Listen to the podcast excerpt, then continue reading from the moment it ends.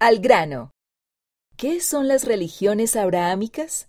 Puede que escuches de vez en cuando a alguien referirse a las religiones abrahámicas.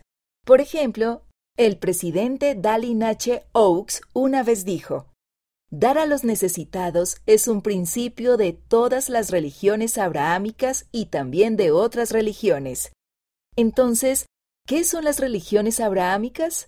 La respuesta corta es el judaísmo, el cristianismo y el islam.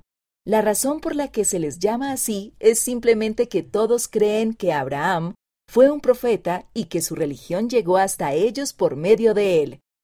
Las creencias de los judíos y los cristianos en cuanto a Abraham se hallan en el Antiguo Testamento. Las creencias de los musulmanes acerca de Abraham provienen de sus escrituras, el Corán.